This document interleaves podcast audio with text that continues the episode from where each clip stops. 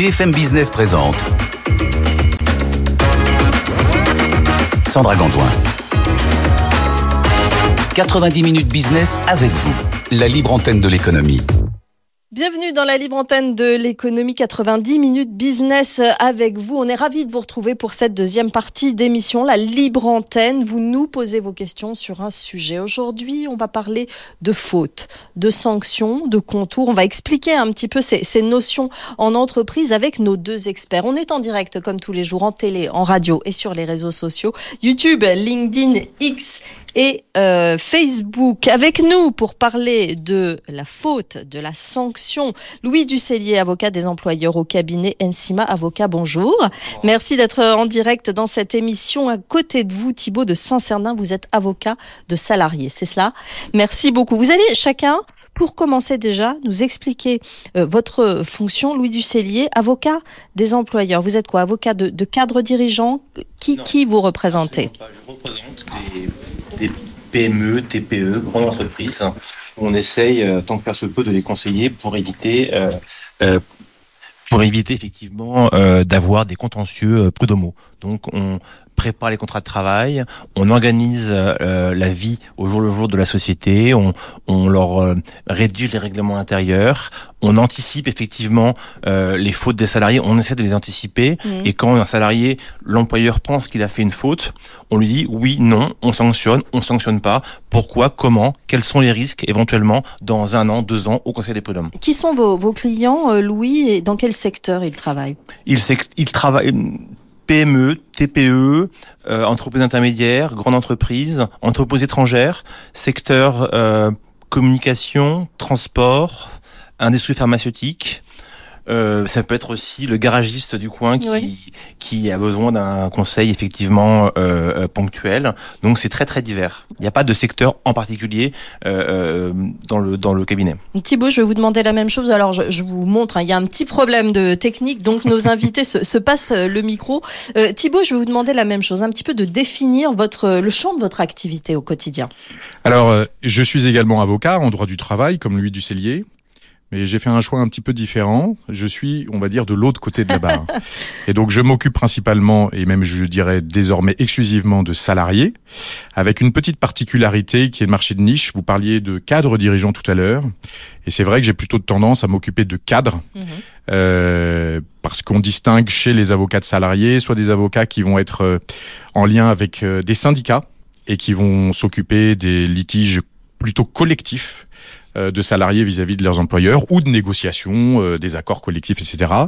Et dans la population des sala enfin dans la problématique des, litiges individuels, on constate que c'est plutôt les cadres qui aujourd'hui euh, ont euh, les moyens et le souhait de se défendre quand il y a une problématique euh, litigieuse avec leur employeur. Oui, parce qu'il n'y a pas uniquement des cadres qui, sont réellement concernés finalement par la faute en entreprise. Effectivement, tout salarié peut être concerné, euh, mais comme je vous le disais, les cadres sont un peu, euh, disons, en situation individuelle, livrés à eux-mêmes, tandis qu'on constate que euh, un salarié qui n'est pas cadre va avoir l'appui plus volontiers de ses collègues, Des syndicats. Mm. des représentants du personnel. Mm. Bref, il est bien entouré, tandis que le cadre est un peu livré à lui-même. Bon, je vais vous poser la question à tous les deux et vous allez répondre tour à tour. Quel type de faute on peut identifier euh, en entreprise? Est-ce qu'on peut définir un petit peu le, le contour de, de ce qui existe euh, en matière de faute aujourd'hui? Thibaut. Alors, euh, en matière de faute, si, on prend au-delà de la faute, quand un employeur euh, est confronté à une difficulté avec un salarié, au stade ultime, il peut euh, le licencier. Bon. Et on distingue parmi les licenciements, les licenciements pour motif personnel, les licenciements pour motif économique. Donc là, on se focalise sur le motif personnel. Et parmi les cas de motif personnel, vous avez précisément un champ qui est ce qu'on appelle le disciplinaire. Et le disciplinaire, vous avez toute une gradation. Donc je disais au stade ultime, c'est un licenciement. Mais avant d'arriver à ce stade ultime, l'employeur qui a un pouvoir disciplinaire sur son salarié peut faire une gradation. Et généralement, elle, défend, elle dépend euh, d'un règlement intérieur. Et puisque mon confrère Ducellier parlait de règlement intérieur, Oui. je lui laisse volontiers la parole. Louis, je vous écoute. Je vous remercie. Effectivement, toutes les sociétés, toutes les entreprises n'ont pas de règlement intérieur. C'est obligatoire dans les sociétés de plus de 20 salariés. Et euh, euh, euh, dans ce, type d'entreprise, en fait, le panel de sanctions disciplinaires est forcément repris dans le règlement intérieur. Exemple.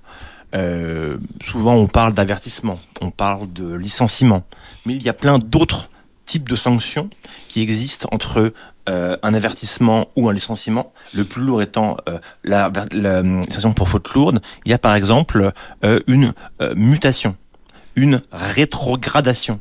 C'est partie de panel de sanctions ou bien même une mise à pied.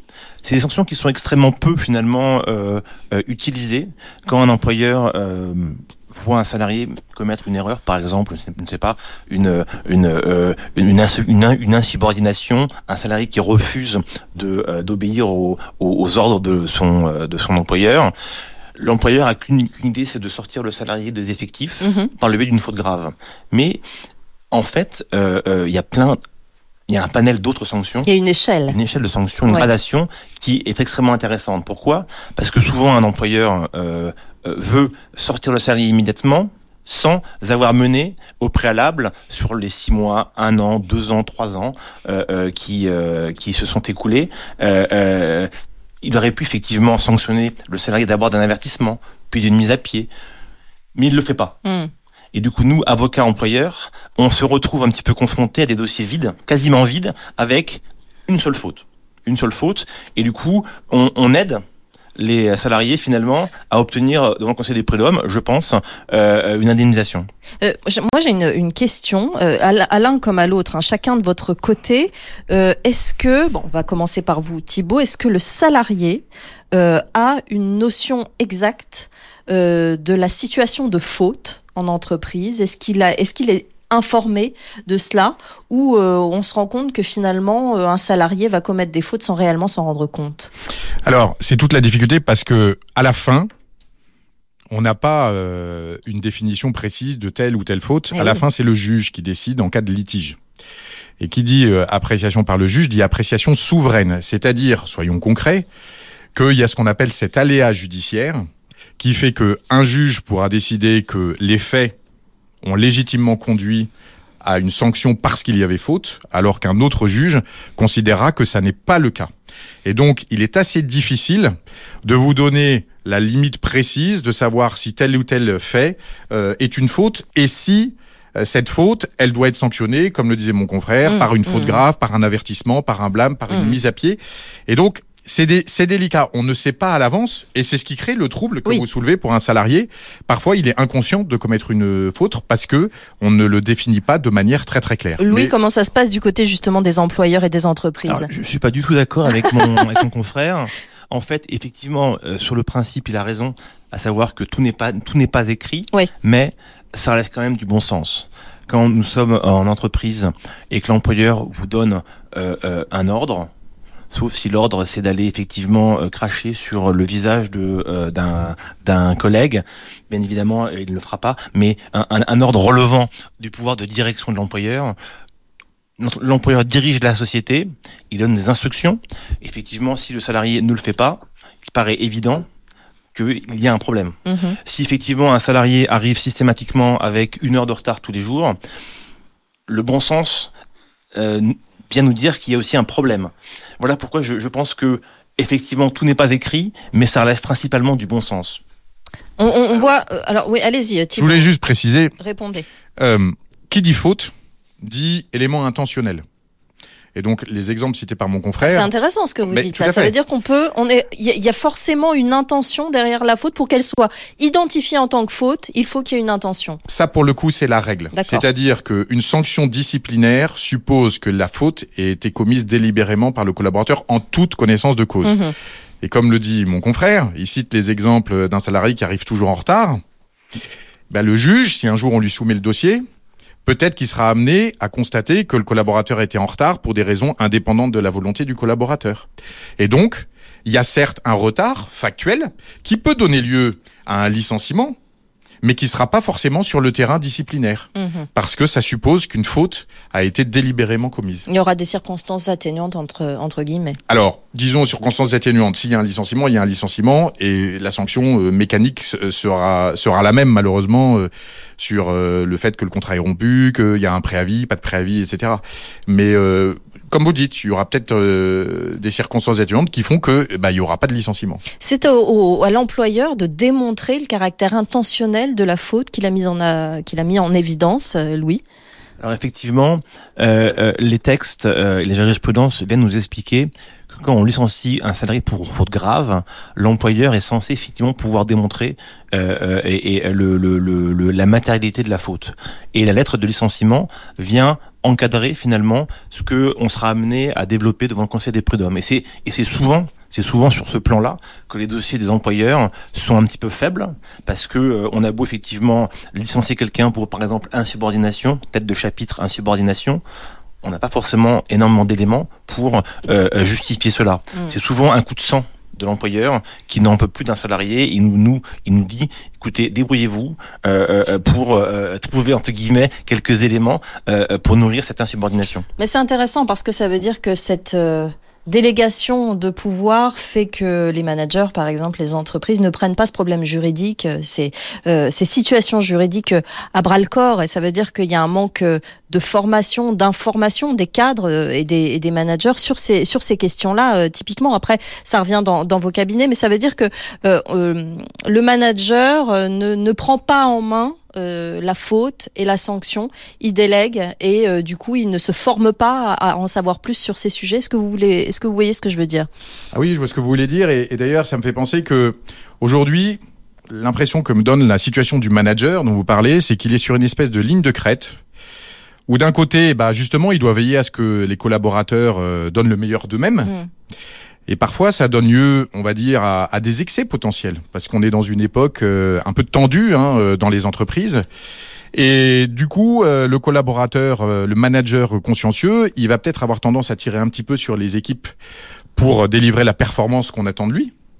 Mais s'il va trop loin, et c'est pour ça que je parlais d'une ligne de crête, alors il va potentiellement se voir reprocher euh, d'avoir euh, un peu trop tiré sur la corde Ouais. et il va se choper à son tour un risque d'avoir commis une faute euh, parce que il a mis trop la pression sur ses collaborateurs. Et donc, euh, pour répondre à votre question, les, est-ce qu'il y a suffisamment de formation euh, des managers? Euh, Malheureusement, ça s'apprend sur le terrain. Comme on vous disait, il n'y avait pas de vadémécum euh, exact, mais c'est vrai que c'est une situation très complexe pour les managers de toujours être à la limite euh, de la performance sans que ça devienne euh, excessif. Il y a un peu de, beaucoup de zones grises. Euh, des commentaires sur nos, nos réseaux intéressants, nous dit Julien. Merci à BFM Business de traiter ce sujet dont on ne parle pas, nous dit Mélodie. Et un cas concret. Pierre nous écrit Je suis en congé, mon employeur et moi sommes opposés par des différends. J'ai constaté que mes accès à ma session et outils de travail ont été bloqués sans explication. Deux semaines plus tard, j'ai reçu un courrier me convoquant pour un entretien préalable de licenciement. Lors de cet entretien, j'ai été accusé d'une faute que je n'ai pas commise. L'employeur veut me licencier pour faute grave. Comment faire la contestation? L'employeur a-t-il le droit aussi de bloquer les accès sans me notifier? Alors, l'un de vous veut-il répondre à ce, à ce cas concret? La faute grave, c'est l'avant-dernier euh, stade, euh, euh, la- l'avant-dernier degré de gravité d'une faute en entreprise. On parlera peut-être tout à l'heure de la, de la faute lourde. La définition de la faute grave, c'est celle qui euh, impose euh, le, le- le retrait du salarié immédiat et euh, l'absence de préavis. On ne peut pas garder un salarié, effectivement, quand on considère qu'il y a une faute grave pendant l'exécution du préavis. Donc souvent, Souvent, on convoque un entretien préalable, on a sorti cette convocation d'une mise à pied à titre conservatoire, c'est-à-dire que on le met en dehors de la société avec impossibilité de se rendre sur son lieu de travail. Souvent, souvent, impossibilité effectivement également de pouvoir joindre des clients. Euh, et euh, dans ce cadre, quand il y a une gravité euh, extrêmement importante, il me paraît effectivement logique de pouvoir bloquer des accès immédiatement afin que euh, la faute initiale ne soit pas euh, envenimée et aggravée par euh, par un, un cadre. C'est souvent les cadres hein, à qui on bloque les les, les, les accès, soit pas effectivement compliqué par une tentative du salarié de venir demander des explications, expliquer en interne qu'il va être licencié, alors que c'est pas le cas. Mm. On le convoque en vue d'un éventuel licenciement. il sera peut-être licencié, ce n'est pas sûr, mais du côté de l'employeur, on prend les mesures pour éviter que ça s'aggrave. Euh, une autre question, euh, un peu euh, dans, dans un autre exemple, qu'est-ce qu'on fait lorsqu'un salarié se rend coupable d'une faute? Un vol, un abus de bien social, un crime, un délit au sein de l'entreprise? Qu'est-ce qui se passe, Thibault? Alors, si vous permettez, je voulais revenir sur la question d'avant. Bien parce sûr. que ça me paraît important. Puis pour répondre à cet auditeur À qui, a, Pierre. qui a posé une question, Oui. Pierre, euh, comment vous dire? Ça me fait penser à un terme qui me vient à l'esprit, c'est impunité. Je m'explique. Vous nous avez présenté, je suis avocat de euh, salarié. Donc vous serez pas surpris de ce que je vais vous dire. Quand je parle d'impunité, c'est en fait, on vit dans un monde où euh, c'est pas tant la faute qui a été commise, etc., qui compte, c'est la sanction qui peut y avoir derrière. Hein on est en plein dans une époque où il y a beaucoup d'impunité dans beaucoup de domaines. Mhm. Et c'est le cas également, et j'ai envie de dire surtout dans le domaine des entreprises. Et donc, euh, Pierre, qui est confronté à ce qu'il estime être une injustice, bah, il se pose sans doute beaucoup de questions. Et la réponse qu'il faut lui donner, c'est que bah, impunité, c'est ça va de pair avec un peu parfois de mauvaise foi. Et donc, comme le disait mon confrère, parfois des employeurs tirent tout de suite et font des licenciements. Le cas échéant pour faute grave, parce que comme le disait mon confrère, le licenciement pour faute grave présente un, un premier mérite pour un employeur qui est mal intentionné. Je, je ne généralise pas, Oui, mais qui est mal intentionné, c'est euh, la dispense de lui payer son préavis et son indemnité de licenciement. Et c'est ce qui me fait dire que précisément les collaborateurs qui sont le plus vulnérables par rapport à une faute grave, c'est pas ceux qui ont nécessairement commis une faute grave, mais c'est plutôt ceux qui ont beaucoup d'ancienneté et un très gros préavis, où l'employeur va être enclin, en toute impunité, à construire, on va le dire comme ça, une faute grave, en se disant qu'il commencera par ne pas payer ce qui est dû au collaborateur en cas de séparation avec une sanction moindre ou en l'absence totale de séparation si son intention c'est de s'en séparer. Et pourquoi impunité? Parce qu'en fait l'expérience montre que derrière, alors c'est l'employeur qui va être poursuivi à l'initiative du salarié qui va contester peut-être le licenciement pour faute grave qu'il a subi. Mais euh, la problématique se pose alors euh, d'une judiciarisation qui va prendre du temps, qui crée un aléa. Et aujourd'hui, eh bien, c'est l'employeur, l'impunité a changé de sens. Peut-être qu'autrefois, on sanctionnait pas suffisamment les salariés. Aujourd'hui, je pense que c'est le contraire. Louis Voilà. Ducellier, vous Alors, voulez vous répondre à ça En, en fait, je euh, exceptionnellement, je vais me mettre du côté de- du salarié. Oui. Euh, quand on licencie un salarié pour faute grave et qu'on le laisse ensuite aller au prud'homme, les délais sont extrêmement longs Oui. et euh, en fait joue pour l'employeur.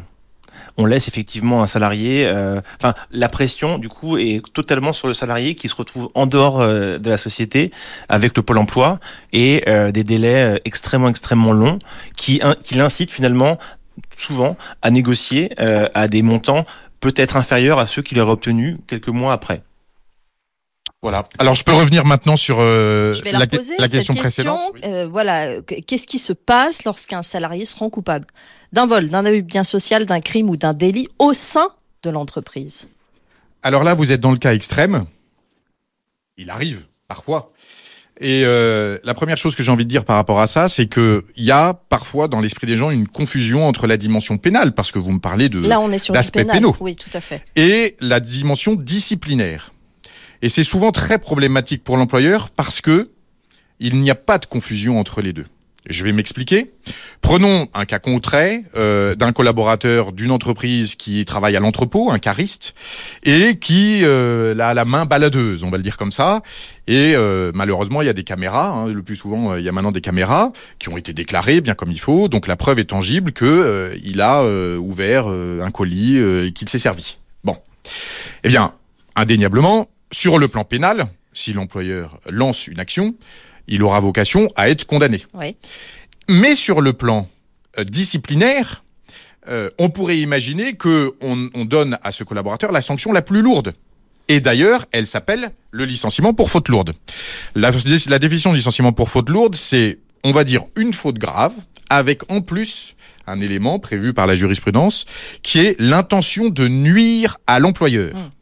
Eh bien, figurez-vous qu'il existe beaucoup de jurisprudence pour mon cas, où un collaborateur qui aura même été condamné sur le plan pénal pour vol, avec peut-être circonstances aggravantes, eh bien, les juges prud'homaux considéreront que le licenciement est certes justifié, mais que l'intention de nuire n'était pas établie compte tenu du profil du collaborateur qui était peut-être dans une situation inextricable, etc.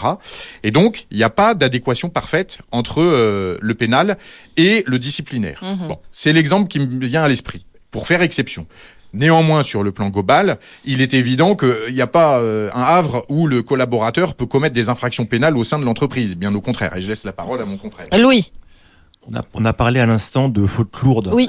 Euh, mon confrère Saint-Cernin euh, elle bien expliqué. La seule particularité de la faute lourde, à mon sens, c'est quand, euh, par exemple, pour un vol, pour un détournement, pour euh, tout un tas de choses, euh, euh, l'employeur va habituellement déposer une plainte pénale contre son salarié au regard des faits qui sont qui sont reprochés. Et c'est le seul cas de figure où l'employeur pourra in fine, dans la mesure où il, il deviendra partie civile à l'action pénale, il pourra se voir voir condamner le salarié à lui rembourser tout ou partie des fonds, par exemple, détournés. Mmh. Dans le cas d'une faute grave, on ne pourra jamais récupérer, par exemple, euh, de l'argent, du matériel détourné. On ne pourra pas. Il n'y a que la faute courte qui permet, in fine, à l'issue de la procédure, de voir le salarié condamné pécuniairement. On ne peut pas sanctionner un salarié à, par exemple, à restituer une prime. On peut pas lui dire euh, tu as volé euh, une tondeuse à gazon, euh, tu me dois le montant de la tondeuse à gazon. C'est pas possible. Sauf cas licenciement pour faute lourde avec une intention de nuire et une, action pénale derrière. Thibault bah, Il y a un cas très emblématique sur ce que vient de dire mon confrère, c'est Jérôme Kerviel qui a été licencié pour faute lourde avec la Société Générale qui a demandé à récupérer euh, le préjudice euh, qu'il avait commis. Et effectivement, en dehors de la faute lourde, eh bien, il n'y a pas moyen d'obtenir du salarié réparation du préjudice qu'il a provoqué avec la faute qu'il a commise. Encore un cas euh, pratique. Ben nous écrit Que pensez-vous d'un élu convoqué en entretien préalable au licenciement pour insubordination lors d'une réunion de CSE alors, on, aborde là encore un, sujet assez technique. Euh, vous me parlez donc d'un représentant du personnel qui bénéficie d'une protection prévue par la loi euh, c'est très simple. Pourquoi est-ce que le législateur a voulu mettre en place une protection pour qu'il y ait des candidats? Parce que si vous êtes représentant du personnel et qu'immédiatement vous subissez une mesure de représailles, eh bien vous n'êtes plus candidat euh, à être représentant du personnel parce que vous tenez à votre emploi. Mmh. Et donc ce dispositif de protection a, a, été mis en place pour les représentants du personnel et d'autres catégories également, mais on n'a pas le temps de, de, les citer. Et donc cette protection, c'est une protection euh, contre le licenciement et euh, notamment également contre les sanctions. En fait, comme le représentant du personnel a un mandat, il a été décidé euh, que euh, l'administration devait intervenir dès qu'il y avait un litige entre le salarié et son employeur. Et donc la protection, elle prend la forme d'une autorisation administrative euh, pour prononcer notamment en particulier la sanction du licenciement. Hmm. Bon. Et donc ce collaborateur euh, qui euh, est taxé euh, d'insubordination, l'employeur peut décider qu'il y a eu une insubordination, mais il doit prendre garde parce qu'il devra en tout état de cause passer par la moulinette de l'administration, de l'inspection du travail, à qui il devra soumettre postérieurement à l'entretien préalable s'il lance une procédure de licenciement, à qui il devra soumettre le cas, et c'est l'administration qui décidera oui ou non d'autoriser la sanction. Louis. Alors, je, précise que Thibault nous, nous rappelle finalement le, le canevas. Ça se passe comme ça. Sauf que, euh, concrètement, l'administration euh, du travail est euh, extrêmement pro-salarié et il est, il, est, il est extrêmement, extrêmement, extrêmement difficile de pouvoir obtenir des, autorisations de, licence, de licenciement. C'est extrêmement, extrêmement compliqué. Donc, ça, ça nuance un petit peu le propos de mon, de mon, de mon confrère. Vous êtes d'accord que de, ce, que, ce, que, vient de dire euh, Louis. Euh. Je suis avocat de salarié, donc je ne suis pas d'accord. pas d'accord, pas assez. C'est déjà trop. Ayette nous écrit La pédagogie dans tout cela, une bonne discussion dans le respect permet de débroussailler les choses, de motiver les deux parties en bonne entente, il me semble. Les problèmes ne peuvent se résoudre que si les deux parties se sont engagées ensemble. Une approche constructive apporte de nombreux bienfaits, souvent inattendus. C'est ce que vous disiez tout à l'heure. Finalement, un manque de communication va très vite mener, euh, Louis, à une, à une situation un peu extrême de faute grave. On comment dire on il y a certaines étapes de communication qu'on ne, ne passe pas, qu'on néglige, peut-être en entreprise. Je ne suis pas certain d'avoir compris la question. Euh, bon, je, je dirais que peut-être que Ayette nous dit qu'il faut peut-être privilégier le dialogue en entreprise entre l'entreprise et les collaborateurs qui sont accusés de faute pour éviter euh, d'arriver euh, devant les tribunaux peut-être? Bien sûr, c'est ce qu'il faudrait faire. C'est ce qui se passait à une époque. Mais aujourd'hui, Il y a... Ça passé à une époque Mais oui, les, les, les, les, alors, puisque vous me lancez sur le sujet, les choses évoluent beaucoup et je peux pas m'empêcher de parler d'un événement qui a beaucoup modifié la donne et à mes yeux vers euh, une dégradation. Et je le dis ouvertement, c'est le fameux barème Macron qui a été tant décrié. Je parlais d'impunité tout à l'heure. Il faut quand même avoir à l'esprit que le barème Macron, on est quand même le pays dit des droits de l'homme, c'est un barème de licenciement abusif.